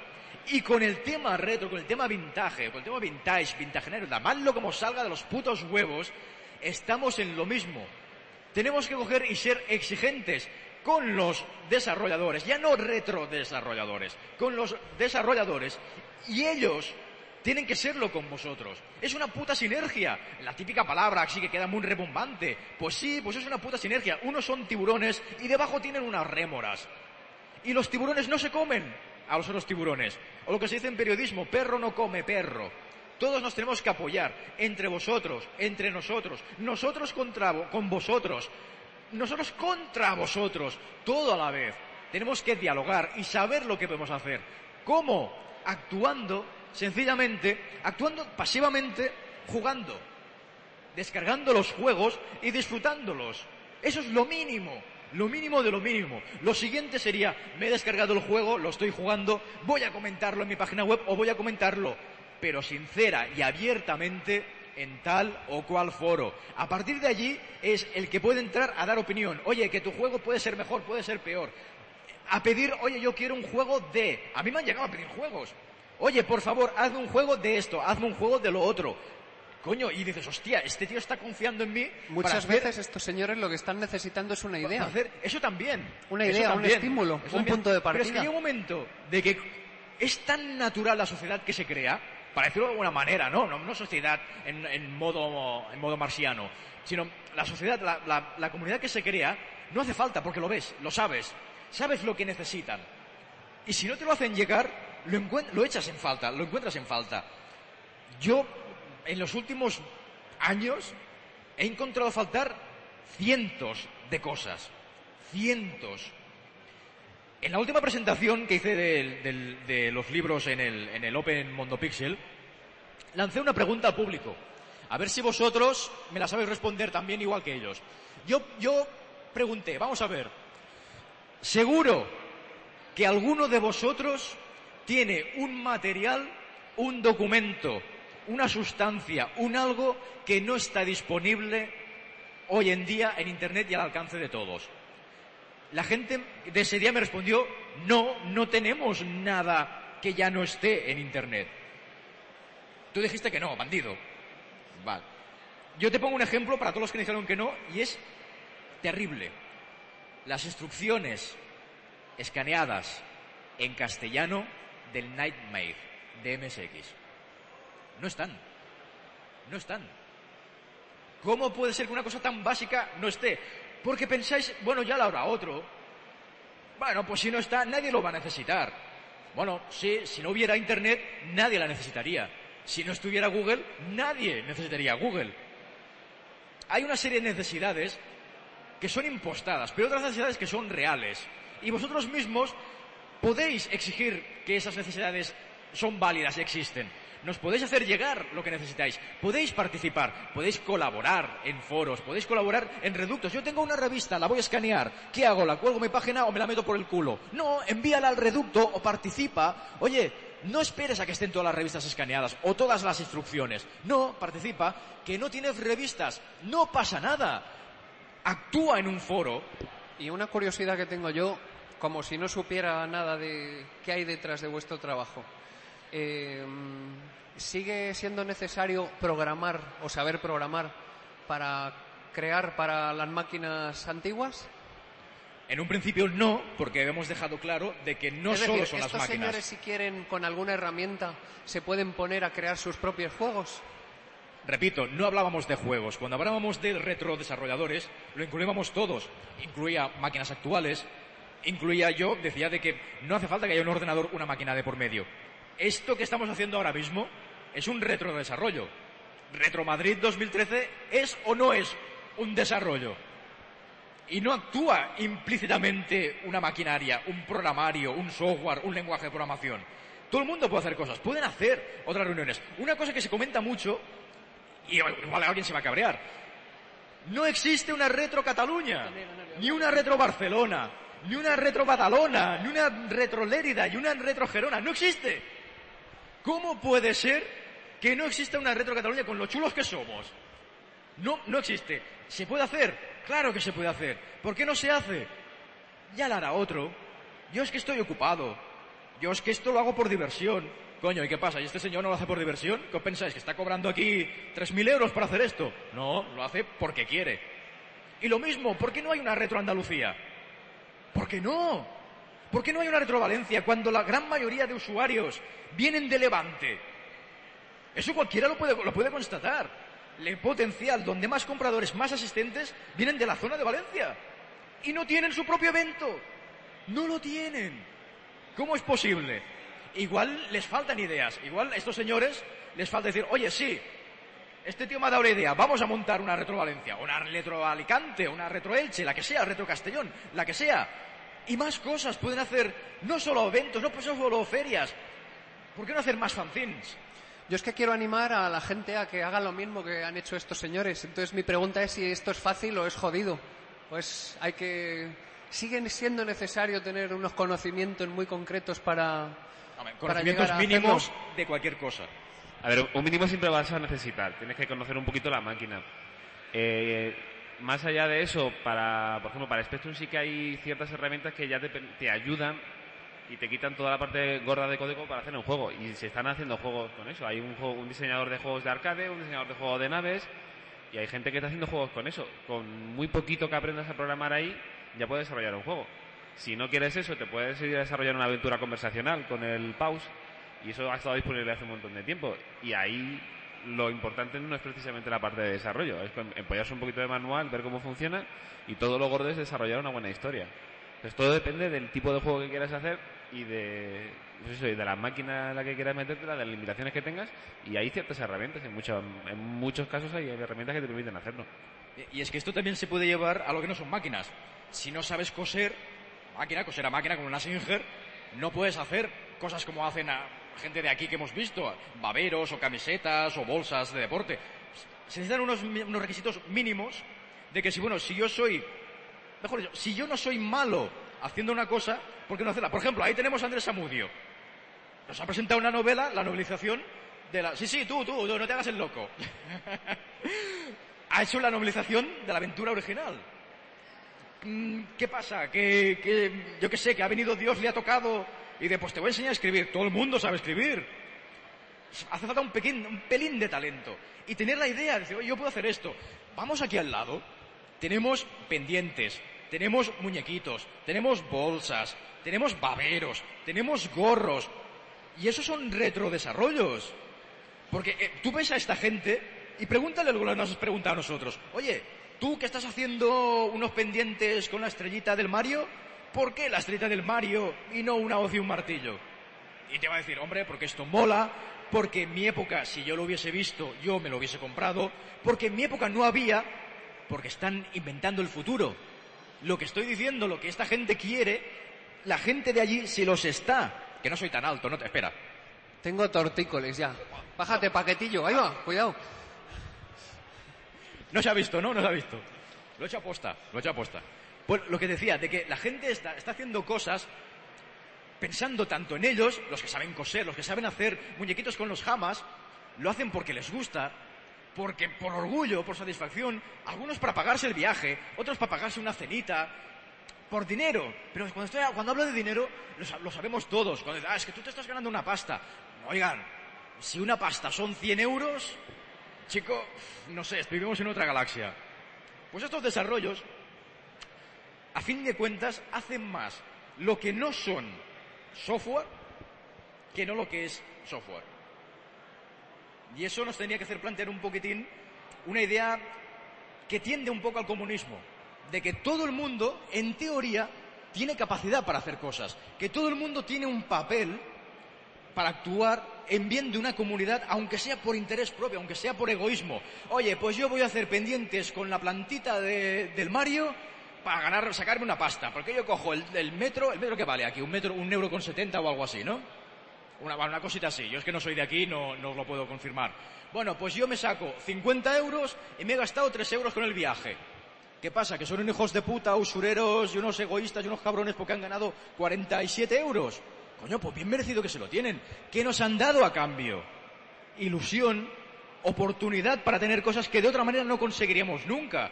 Y lo mismo para el que hace una página web, para el que hace un foro, para el que hace un podcast. Con la salvedad, y esto es muy importante, con la salvedad de que, como había dicho antes, del el culo veo, culo quiero, pensemos un poco en la comunidad y no solo en lo que queremos hacer nosotros por el culo veo, culo quiero. ¿Cuántos podcasts hay ahora mismo sobre, dedicados al tema retro? Hostia, ciento y la puta madre. Hay un montonazo. Ya no sabes cuál seguir, ya no sabes cuál escuchar, ya no sabes diferenciar uno del otro. Digo, ¿qué coño pasa aquí? ¿Por qué lo hacen? Porque se divierten, porque es fácil y por como te decía al principio de todo, porque se puede hacer.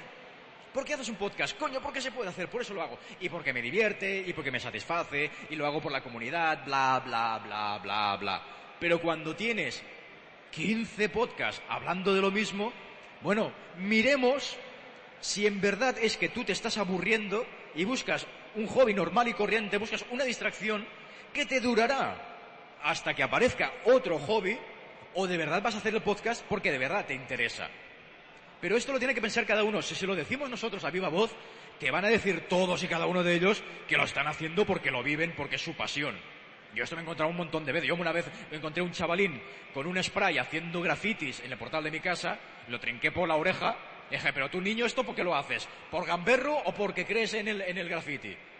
No, porque creo en el graffiti y le pegué dos hostias. Digo, pues no, chico, mentira, eso te pasa por mentirme, no por el graffiti que has hecho, sino por mentirme, porque sé que no lo haces por amor al graffiti, lo haces por- porque lo has visto que lo hacen nosotros, ¿vale? Entonces, pidamos que no haya tantos podcasts, o tantos fanzines, o, o tantas páginas web, o tantas, tantos reductos repetidos, o tanta información desperdigada. Podemos coger, si yo busco un- una revista escaneada, hay una página francesa donde tienen un montón. Pero si yo, por ejemplo, busco una revista que duró seis números de Atari Jaguar, el único sitio donde la voy a encontrar es en un foro alemán de Atari Jaguar, en el cual me he de registrar, foro alemán, y he de escribir un mínimo de 10 posts para que se me dé permiso para bajarme esas revistas. En alemán. O sea, ¿cómo voy a escribir yo 10 posts en alemán para que me, concedan la venia de descargármelo? ¿No sería mucho mejor que esta gente que tiene las revistas en su servidor las compartieran en la página francesa? ¿O que hubiera una página que indexara todas las revistas escaneadas que existen allende Internet? ¿Por qué coño no existe esto? Es fácil de hacer. No hace falta albergarlas, indexarlas. Todas, hacer búsquedas. ¿Por qué no existe? Hace unos días comentaban en zona de pruebas que alguien echaba en falta de que hubiese un Wall of Spectrum o un, un CPC Manía de MSX. Y tienen razón. ¿Cómo es que no existe? El proyecto de Martos de preservar cintas, ¿cuándo fue su última actualización? Muy bien, entonces es lo que pasa. Tienes un hobby que empiezas, te cansa y lo dejas. Y ahí se queda. Porque no hay relevo que lo continúe y a ti pues no, no hay relevo que te saque, que te tengas más ganas. Tienes otras obligaciones, otras cosas, eso siempre. Tienes niñas. Por cierto, que este señor hace poco que ha sido papá. Un aplauso para su niña Paula. Venga.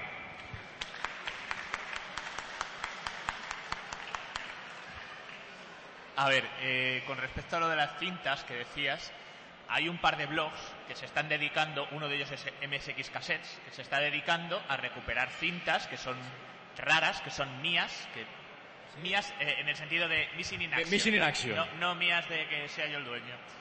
Y hay otro que se llama MSX Basic Games, que se está dedicando a coger todos los programas en Basic que había en las revistas, se los está tecleando y los está poniendo. Pero fíjate, me has dicho, el primero, un blog que se dedica... ¿Cuál es el sistema de almacenaje de información en un blog? A base de noticias. No tienes un, un archivo indexado. Aquí, revistas de la A a la, a la B, de, de la C a la P, de la Q a la R, de la S a la U. No existe eso. No. Y es una pena. Es una lástima. Y existen cosas similares. Por ejemplo, existe eh, la- una de las mejores, uno de los mejores reductos que existe en este planeta y en muchos otros, Atari Age.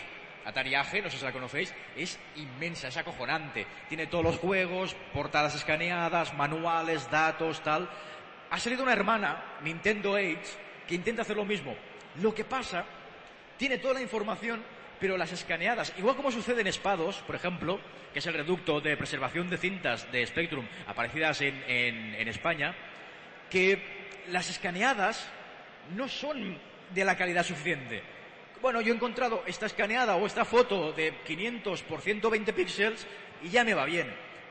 Y no se busca, no se pretende mejorarla, completar esa colección. Y, y ejemplos así, sabéis que hay patadas. Y todos sabemos que se podría hacer. Maldigo el, hecho de que nosotros no podamos hacerlo. Lo que, pasa es que ahí está también es importante la motivación de la persona que está llevando una web u otra. O sea, yo voy a hablar de un caso personal y es que eh, abandoné en un momento dado la organización del MSXDev en su día, pues porque me quería dedicar a, a desarrollar y a estar exclusivamente haciendo desarrollos, porque al final, si un desarrollador está con una web de desarrollo o con un foro y organiza un concurso y maqueta una página y tal, pues, pues no desarrolla. Al final aquí cada uno pues tiene que tener sus funciones. También abandoné la comunidad de Carosi y se quedó como administrador único Edu en ese momento, para dedicarme exactamente a relevo.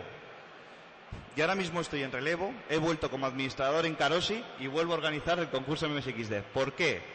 Porque las personas que cogieron la batuta o que se quisieron un poco hacer cargo de todo eso, diciéndoles yo, oye, pues toda la ayuda que queráis, porque yo quiero dedicarme a esto. Sí, sí, John, sin problema, tienes todas las razones, buenísima idea, voy a hacerlo yo. Fallaron todos en motivación. Y yo, es decir, en general, los de siempre vuelven a coger la batuta de esa gente que igual está falta de motivación.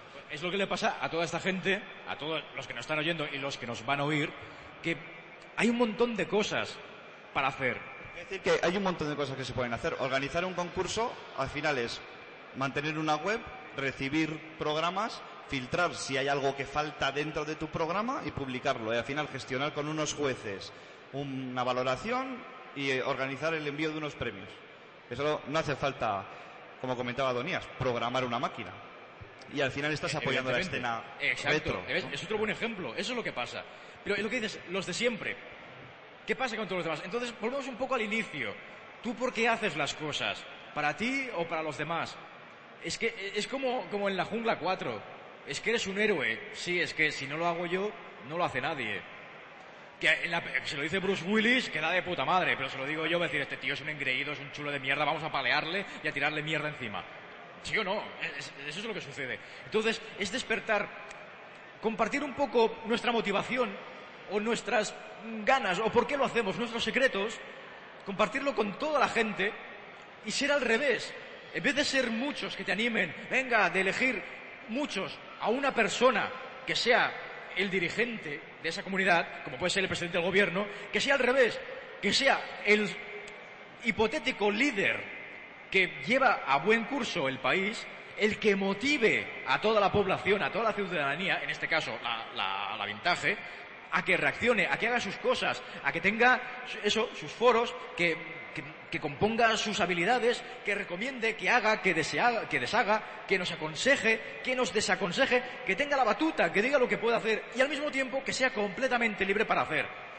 El punto de inflexión es de que este, esta perestroika, esta revolución dentro de la revolución, la revolución que implica que lo retro vuelva a estar y que las máquinas nuestras no mueran y que dentro de este movimiento hagamos que vaya más allá buscando la colaboración simultánea y compartida de todos un poco, también se le da la oportunidad de que ellos, gran, una gran fase en el sentido de que era muy, muy sonora en su tiempo cuando la monté, cuando la cité, que era que los usuarios son los que levantan y hunden los sistemas.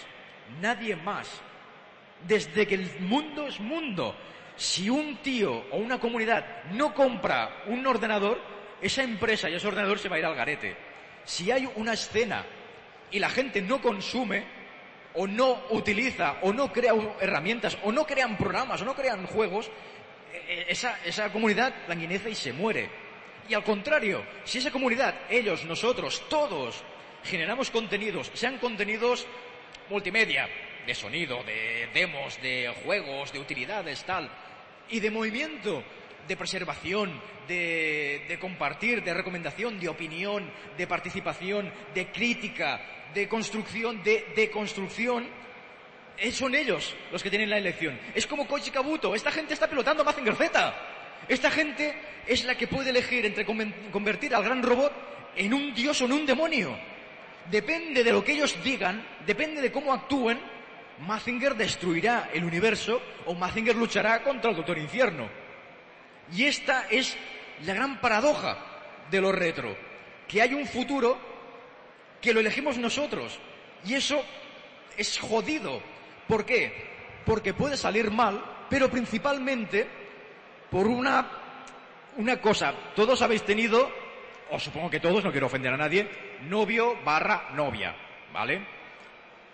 Que si os acordáis de vuestra primera novia, algunos pues, aún se acuerdan todavía porque están casados con ellas, ¿vale? O su primer novio, ah, ¿qué os jodió más?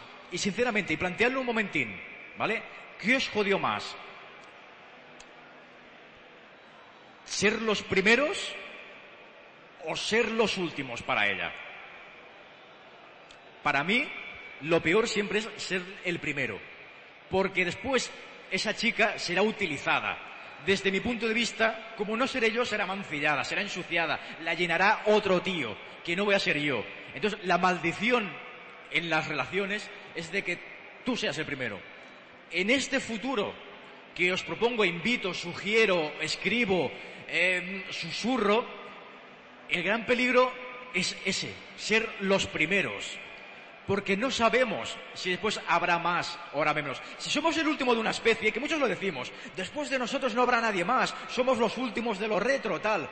Pues si sabes que eres el último, es como decir, tengo 98 años, voy a morir, jo, qué mierda. No, coño, sabemos que un día u otro, ojalá sea muy tarde, vamos a morir. Por lo tanto, si sabes que eres el último de la especie, el último que va a aprovechar estas máquinas, ley de vida. Pero es muchísimo peor, muchísimo, muchísimo peor que cada uno de vosotros seáis desarrolladores, retrodesarrolladores, usuarios, activos o pasivos, es muchísimo peor, repito, que seáis conscientes de que sois los primeros de una raza, por decirlo de alguna manera, de un movimiento que puede ser que sea el último porque no habéis estado a la altura. De la misma forma de que no fuisteis el primer y último amante de vuestra primera novia o vuestro primer novio, el mismo dolor lo podéis sentir dentro de unos años si sale mal y vuestra afición, vuestro hobby, vuestra distracción, vuestra pasión, vuestro amor acaba siendo nada. Como fue y ha acabado siendo, por desgracia, vuestra primera novia, novio, que qué es nostalgia. Dentro de 30 años se seguirá desarrollando para MSX. ¿Qué opináis? Y, bueno, yo, yo espero estar dentro de 30 años aquí para contestarte y que tú estés para oír la contestación. ¿Somos los primeros o somos los últimos? Los primeros. ¿Estos señores son los primeros de una generación desarrollando para las máquinas antiguas? Los primeros. ¿O de algún modo transmitirán esa energía inagotable que tienen y inspirarán a alguien para seguir haciendo cosas? Ellos son los primeros en hacer juegos completos más allá de la época comercial. Nunca, entre que salió el último juego de la plataforma que querráis hasta que apareció el primer juego amateur o homebrew, somos nosotros los que lo hicimos. Porque somos los que vinimos después, los recogimos el testigo del- de la parte capitalista.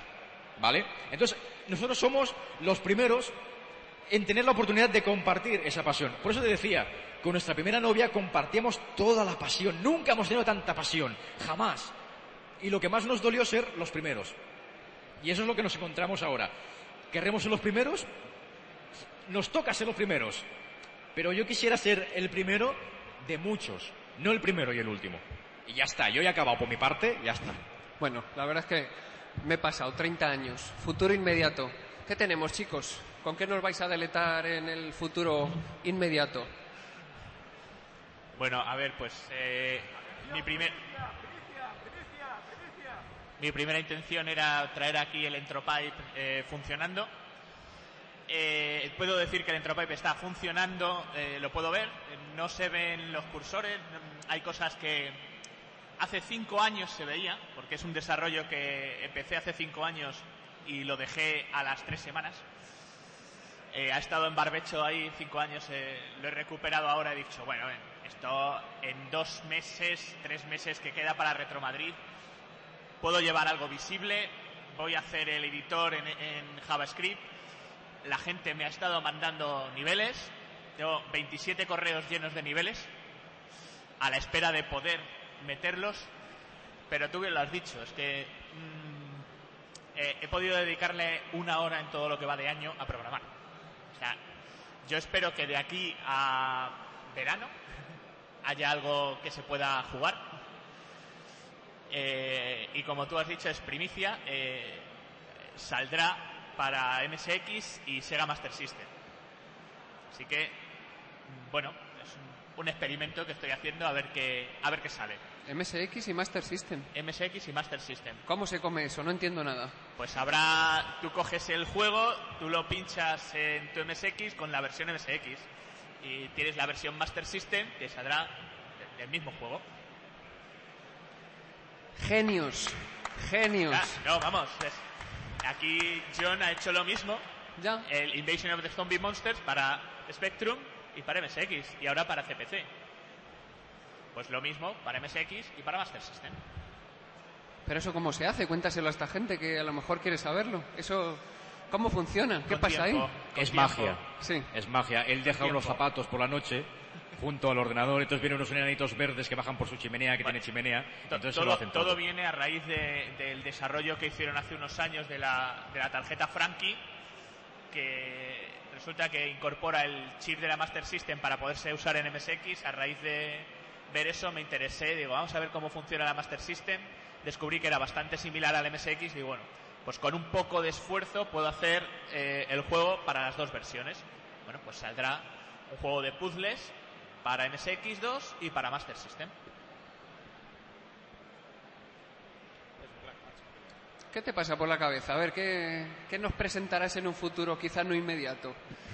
Pues bueno, eh, primero, bueno, decir para los que no se hayan enterado que ayer saqué Invasion of Zombie Monsters en Amstrad CPC y, y bueno, lo más próximo que tengo ahora mismo entre manos es Los Templos de Fuego. Ya está ahí También casi, conocido ¿no? como Duke Nukem Forever en nuestros entornos. Que, na- que nadie se lo cree. Eh, voy a parafrasear una, una canción que dijo alguien. Va quedando poco, va quedando poco. Y bueno, está muy avanzado, avanzadísimo. Tenemos toda la banda sonora que es cojonuda, tenéis que escucharla de Baker que ha hecho un trabajazo, que he medio recuperado un poco tirándole de las orejas, pero bueno, la tenemos eh, arreglada con, con más instrumentos para una edición, digamos, mm, pues con, con- con, eh, instrumentos más de síntesis, más allá de lo que es el PSG. Dame trabajo, dame más trabajo. Madre, Tenemos el, el 100% de los gráficos desarrollados, el motor funcionando y estamos ahora mismo en el diseño de mapeados. Entonces, bueno, la intención es tenerla terminada a fin de año y tratar de hacer un poco eh, repaso de La Corona Encantada, que este diciembre va a cumplir cinco años de su lanzamiento en el MSX Dev y en marzo que viene va a ser el quinto aniversario de la presentación aquí en Madrid con este señor y con Nazpiri y la que montamos aquí que, yo no la había visto en ninguna parte.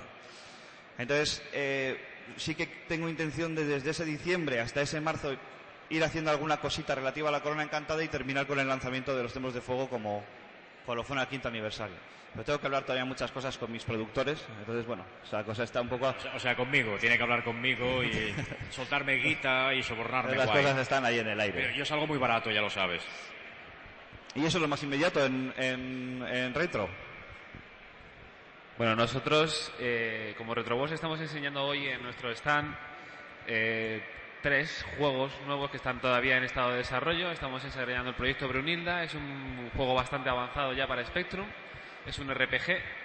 La verdad es que está quedando espectacular a, a Luis y a Paco, que son los que están desarrollándolo. Luego, eh, otro juego para MSX, que es una versión del Gomi Defensor Medieval que hizo Paco hace tiempo, lo está haciendo Pepe. Ya se ha escapado.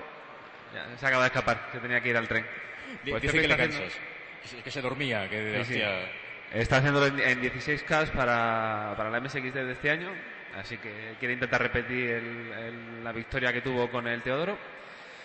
Y luego hay otro, hay otro jueguecito, que este sí que es un caso especial, que es un Mia, un juego que algunos de nuestros miembros hicieron allá por el 91, que acabamos de rescatar, que pronto pe- pensamos en enseñarlo a la comunidad, que están pensando eh, terminar ese juego y luego además completarlo, hacer una versión un poquito, digamos, remasterizada, ¿no? mejorando los gráficos, mejorando código, etcétera. Eh, en la parte personal hay un juego que tengo totalmente terminado que se verá de aquí a un tiempo porque es una colaboración con un grupo de música. Ya será una pequeña sorpresita. Y estoy empezando a desarrollar lo siguiente, pero vamos, estamos en un proceso muy, muy, muy temprano de desarrollo, no hay nada visible. y bueno, pues lo que vaya surgiendo. De momento hoy en la comida hemos empezado otra vez a, a hacer planes malvados. Ya han surgido dos o tres ideas y ya veremos. ¿Qué, qué voy a hacer yo? ¿Hasta cuándo? Dime una fecha. Retro Madrid 2014. Retro Madrid 2014. Queda un año todavía. Pueden pasar muchísimas cosas. Píllate con algo, ¿qué coño? Di, ¿para 2014 voy a tener algo? o- Para 2014 vendré con el casco de aviador. ¿Y un retro desarrollo? Un casco de aviador de los años 80. Vale. No, hay varias cosas, hay varias, lo reconozco. Lo que pasa es que también tenéis que saber que yo va por Guare y soltar por esta boquita, ya he soltado demasiado muchas veces y no se ha cumplido y tal. Que estoy en planes de cosas, como he dicho más de una vez, excepto como mamporrero y como sexador de pollos, cualquier cosa he hecho. Pues he hecho de todo. ¿Cosas retro? Sí, hay más libros, evidentemente, hay más libros. ¿Hay colaboraciones con revistas? Sí, hay colaboraciones con revistas. ¿Hay videojuegos? Sí, hay videojuegos. Eh, ¿Proyectos que se quedaron en olvido? No se olvidaron, no se olvidaron. ¿Cuándo se van a sacar? Las ganas, según cómo vea cómo reaccione la gente, presupuesto, cuestión de capital, pues para invertir, claro, tiene que hacer frente pues, a otros proyectos, tengo que compaginarlos para ver pues, que no, no puedo sacarlos todos a la vez y al mismo tiempo, para no pisarse unos con los otros, pero sí, proyectos y cosas empezadas con movimiento y visibles, sí, en, en mi casa tengo, tengo. ¿Que no las enseño, no las comparto? No, porque como no están terminadas, no puedo decir esto va a estar o va a estar dentro de X tiempo. Prefiero no dar, no dar, venga, venga, eh, mirad, mirad, eh, Michel, Michel, Michu, Michu, Michu. No. Yo cuando hay una cosa terminada, hay esto. Si no, pues lo siento, no. No os quiero engañar ni quiero dar falsas eh, ilusiones o esperanzas. Y perdonadme, pues la chulería esta de, es que yo no os quiero dar esperanzas. Chimpum. Chimpum. Pues con lo que habéis dicho, yo me voy contento. Espero que vosotros también. Muchas gracias por tu asistencia, por vuestra asistencia. Y desde luego a mí lo que esto me prueba, sin ninguna duda, es que una vez más el futuro está en el pasado. Muchísimas gracias.